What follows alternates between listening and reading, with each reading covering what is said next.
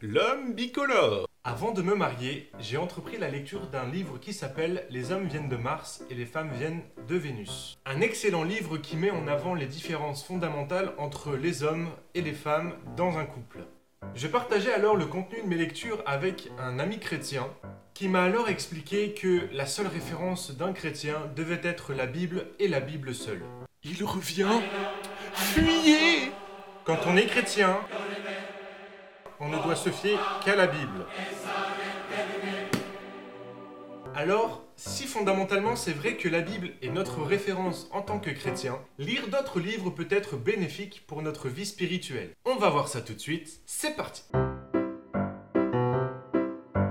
Dans un premier temps, j'aimerais qu'on voit pourquoi ça peut être bénéfique de lire d'autres livres. La lecture permet de comprendre. Il peut arriver dans la vie d'un chrétien d'être confronté à un passage de la parole qu'il ne comprend pas. C'est ce qui est arrivé à l'eunuque éthiopien dans la Bible. Alors qu'il était en train de lire un passage d'Ésaïe, il a pu dire à Philippe Comment pourrais-je comprendre si personne ne m'explique? C'est ainsi que Philippe s'installa avec lui et lui expliqua le passage d'Ésaïe en question. Au passage, ceci a abouti à un baptême. De la même manière, certains livres permettent de comprendre ce que la Bible nous enseigne. C'est le cas notamment d'études de livres de la Bible. Je vous mets quelques références dans la description. La Bible s'installe dans un contexte très particulier. Pour nous Français, il est parfois compliqué d'en comprendre le contexte. C'est pourquoi il est parfois intéressant d'aller rechercher dans d'autres livres quel est le contexte de la parole de Dieu afin de ne pas faire dire à la Bible ce qu'elle ne dit pas. On dit souvent un texte dans son contexte pour ne pas en faire un prétexte. La lecture permet un autre regard. En ce moment, je lis deux livres du même auteur, Jésus et les sources juives du christianisme. Ces deux livres sont de David Flusser. David Flusser est un rabbin qui a passé sa vie à étudier Jésus au travers des évangiles et du Nouveau Testament. Son regard juif permet parfois de mettre un autre regard sur certains passages des Écritures. Évidemment, je ne suis pas toujours d'accord avec ce qu'il dit, j'ai toujours une Bible à proximité pour confronter les idées de David Flusser. Une idée intéressante qui émane de ses livres, c'est l'idée que personne à l'époque ne se revendiquait pharisien. En fait, le mot pharisien était plutôt mal vu ou mal perçu, c'était plutôt une insulte. De la même manière qu'aujourd'hui, personne ne se revendique légaliste.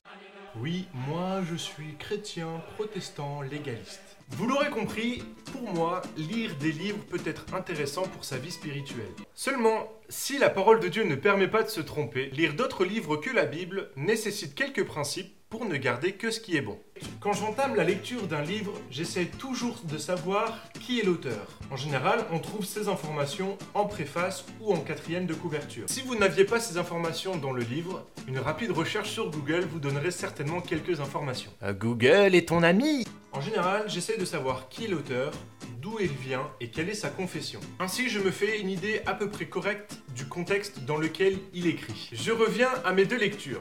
David Flusser est un rabbin. Un rabbin ne reconnaît pas Jésus comme fils de Dieu. Ainsi, en lisant ses livres, je sais que je vais devoir prendre du recul sur l'identité donnée à Christ dans ses livres. Autre chose, si un auteur fait l'étude d'un livre ou d'un passage, je préfère d'abord lire ce livre ou ce passage pour m'en imprégner. Et pourquoi pas même faire ma propre étude du passage que je confronterai à ma lecture. Allez voir ma vidéo sur la méditation de la Bible. Ainsi, je laisse premièrement Dieu me parler et je confronte ce que j'ai retenu avec le livre que je vais lire.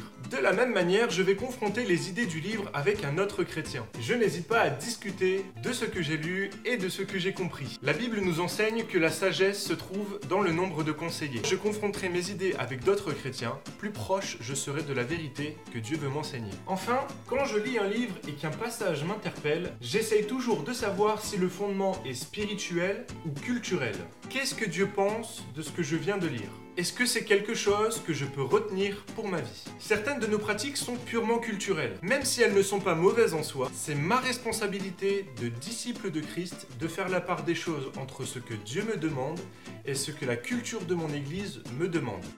Voilà, j'espère que cette vidéo t'a plu. Si vous ne lisez pas d'autres livres que la Bible, c'est pas grave, la Bible est suffisante pour vous enseigner. C'est la parole de Dieu, méditez-la, mettez-la en pratique, vous connaissez l'adage. Je profite de cette vidéo pour vous partager le bon plan du moment. La Maison de la Bible a organisé pour le mois de mars la fête du livre. Elle propose ainsi une sélection de livres à moins 50%. C'est une superbe occasion de commencer à lire. Allez-y, foncez, il y en a pour tous les goûts, j'en ai moi-même profité. Quant à moi, je vous laisse, comme d'hab, pouce bleu, partage, abonnement. En attendant, lisez votre Bible, méditez-la et mettez-la en pratique. Bye